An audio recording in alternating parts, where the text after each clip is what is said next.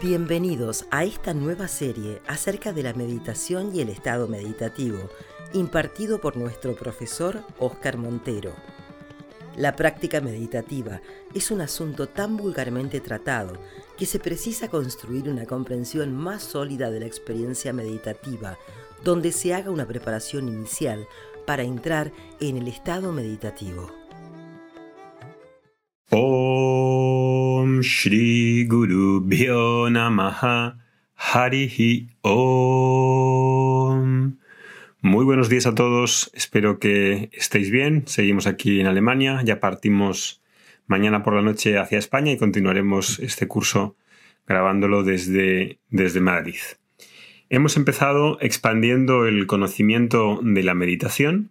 Meditar no es relajarse, respirar, recitar mantras, observar los pensamientos o sentarse bajo un árbol y cerrar los ojos. Meditar está asociado al estado meditativo, sin el cual pues no hay meditación. También hemos visto algunos de los significados tradicionales asociados a la meditación.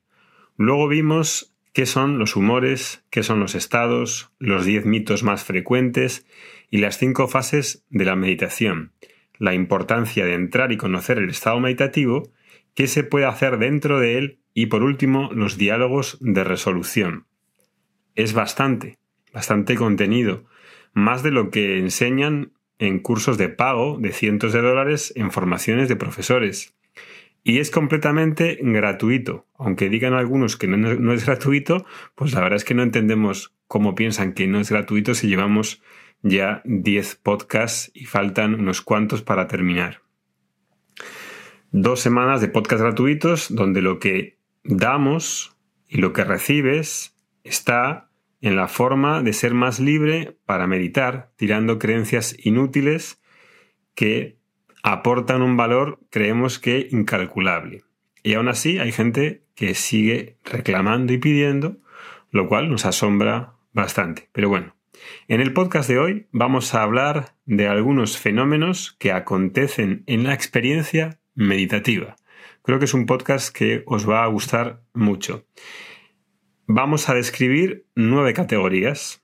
Las visualizaciones, amnesia, anestesia de procesos fisiológicos, renacimiento o despertar, distorsión temporal, la experiencia desasociativa, movimientos involuntarios, 8 activos, activación del sistema autónomo y 9 gatillos mentales. Vamos allá.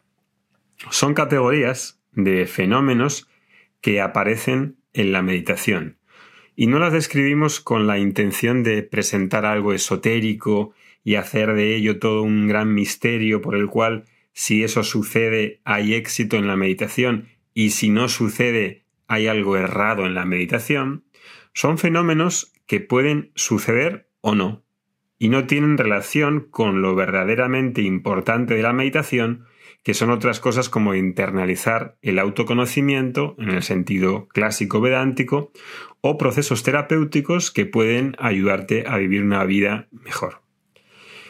Desde luego, estos fenómenos pueden ser signos y señales de que el inconsciente está respondiendo en el estado meditativo, sí. Todos esos fenómenos ocurren en ese estado, en el estado meditativo que ya hemos tratado en varios podcasts. Vamos a describir esos nueve fenómenos de un conjunto de cosas que, como digo, pueden suceder y que describen algo de la experiencia de la meditación y también pueden presentar varias combinaciones. Vamos a empezar a describirlas. Primera, una de las más comunes son las visiones.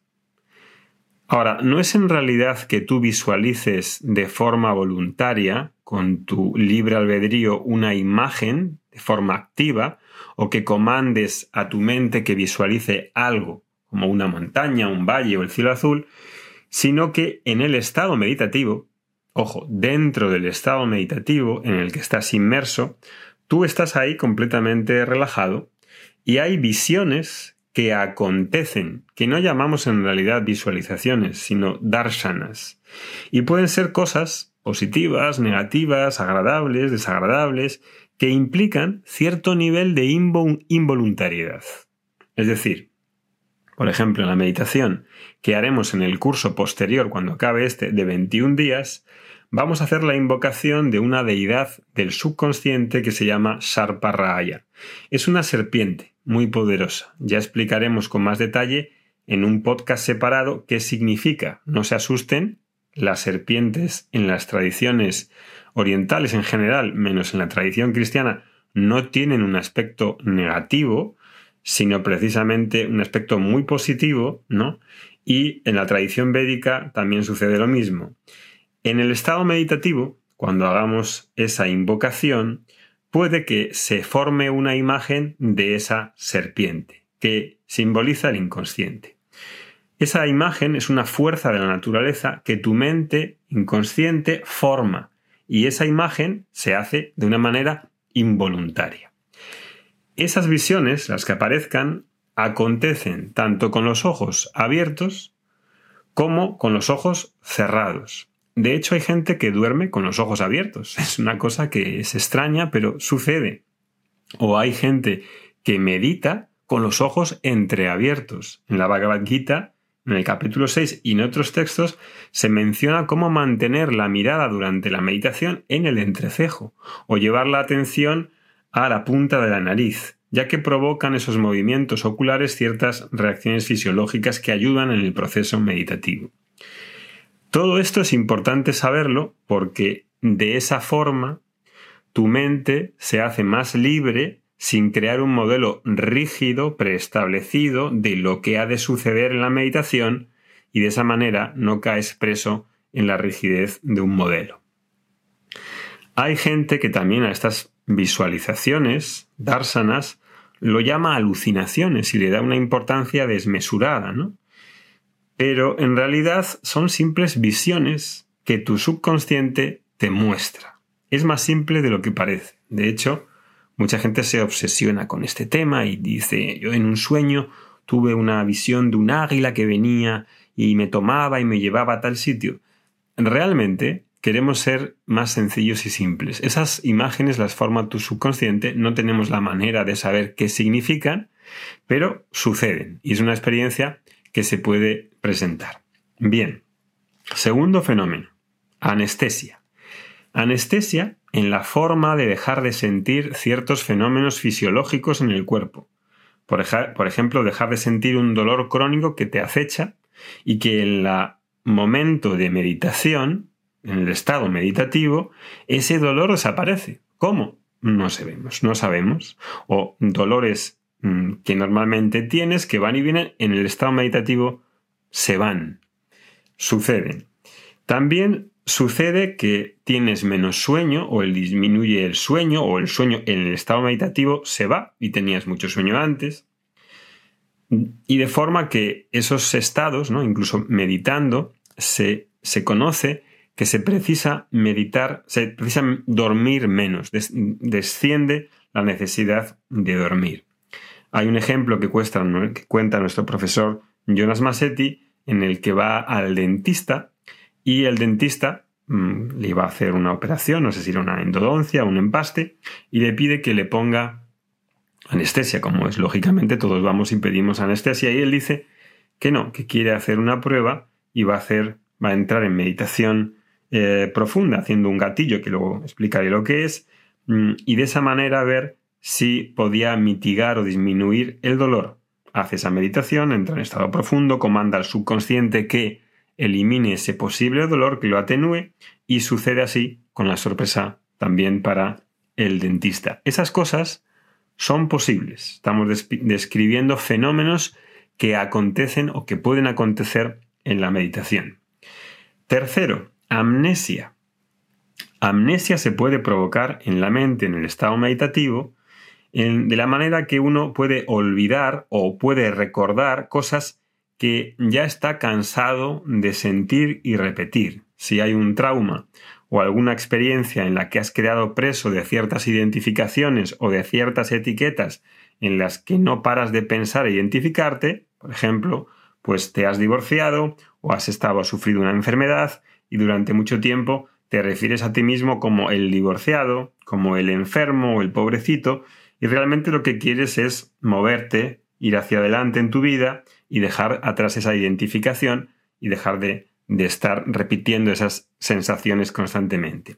Esa amnesia se puede producir a través de varias técnicas en las que en el estado subconsciente hay una interferencia en el subconsciente.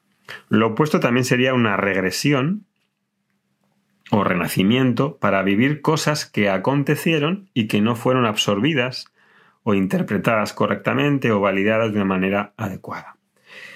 Cuarta em, expresión o fenómeno que se puede producir es relacionado con esta, el renacimiento o despertar, especialmente mencionando la figura que representa el niño interior.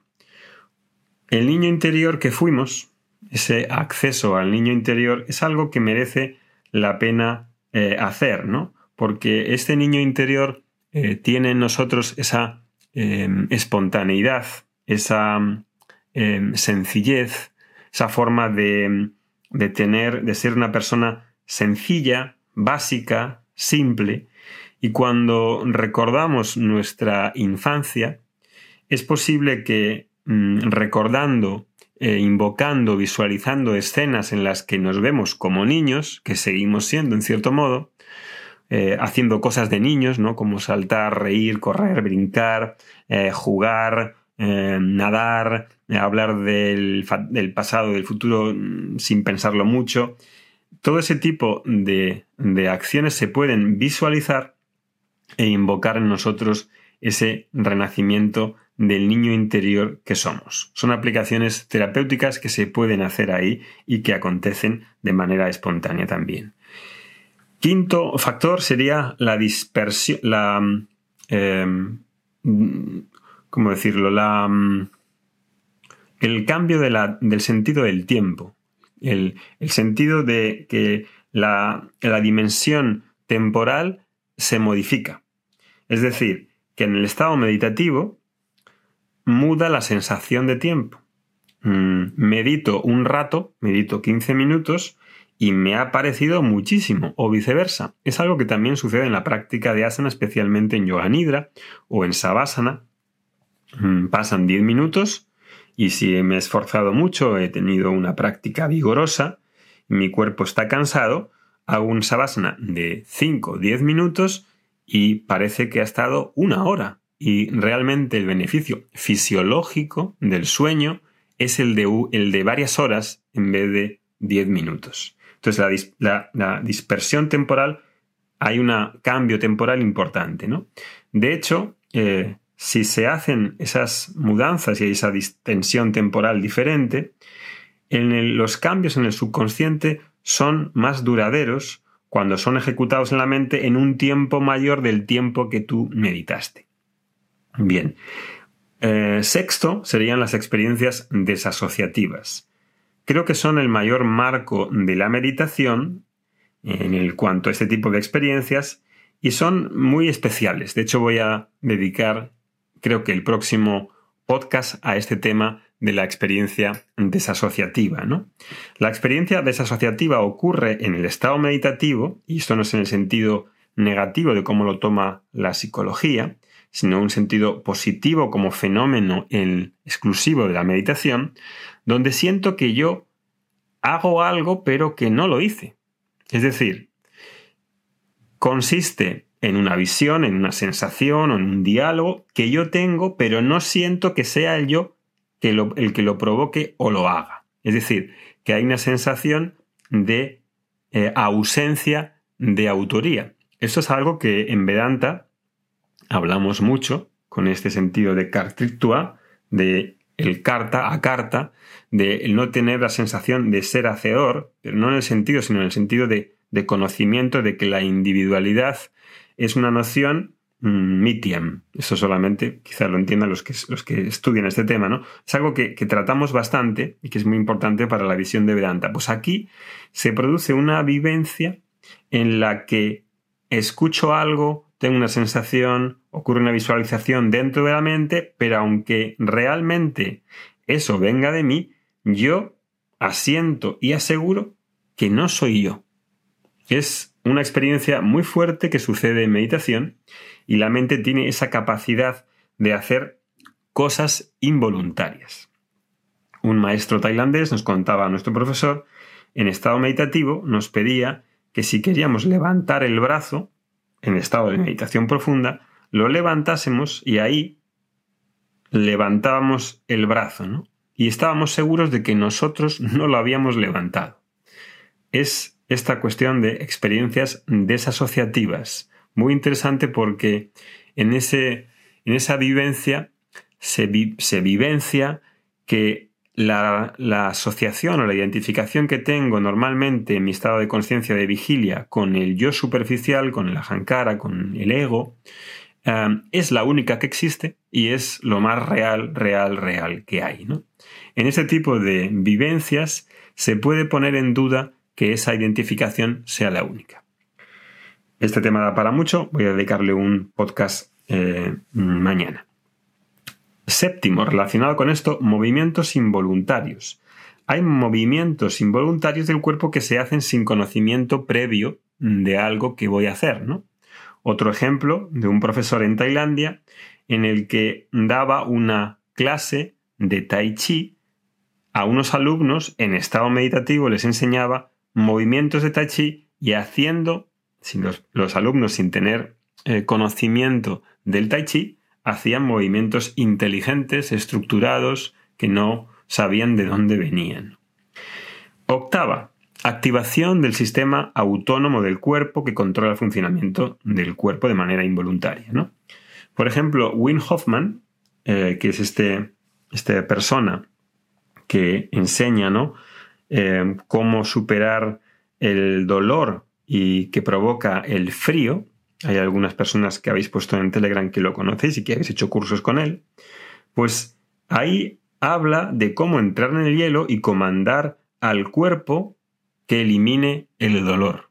Esto sería un ejemplo de la activación del sistema autónomo. Hay muchas eh, experiencias documentadas, sin ir más lejos, el profesor de Yengar, al que eh, a Yengar mismo y a otros discípulos de Krishnamacharya, profesor Krishnamacharya, se, han, se le han atribuido documentados, esto está también en internet recogido, que en la meditación profunda era capaz de parar el sistema eh, de circulación y pulmonar, algo que, mm, claro, mm, provoca muchas dudas, pero ha habido esas experiencias de yogis en estado meditativo capaces de interferir con el sistema involuntario, autónomo. Y por último, para finalizar, los gatillos mentales. Es decir, los gatillos mentales son ciertas mm, peticiones que cultivamos en el estado meditativo y que una vez internalizadas, una vez asimiladas, acontecen de forma inmediata. Son muy usados. Por ejemplo, en el curso que vamos a hacer de 21 días, practicaremos varios de estos gatillos. Uno de ellos consiste en repetir el mantra de la deidad del subconsciente, Sarparaya, y pedir al inconsciente que cuando escuches ese mantra que cultivaremos en meditación profunda, entres directamente en estado meditativo sin pasar por las fases previas. Es decir, que repitiendo o escuchando ese mantra podríamos entrar en, automáticamente, inmediatamente, en estado meditativo. Eso lo veremos dentro del otro curso. Y bueno, estas son nueve de las posibilidades de categorías, de fenómenos que se pueden dar dentro del estado meditativo. Mañana veremos la experiencia desasociativa. Abajo tenéis el enlace al curso de 21 días que comenzará este 24 de septiembre en el que desarrollaremos esas cuatro fases de la meditación. Estamos haciendo en este podcast gratuito la primera fase, que es la comprensión de todos estos temas, necesaria primeramente para luego eh, vivenciar estas cuatro fases de manera práctica. Lógicamente, necesita una práctica, necesita una guía y necesita que tú eso lo practiques durante un tiempo para poder verificarlo, para poder asimilarlo, para poder ponerlo en práctica. Que tengáis muy buen día, nos vemos mañana. Om Shanti Shanti Shanti Harihi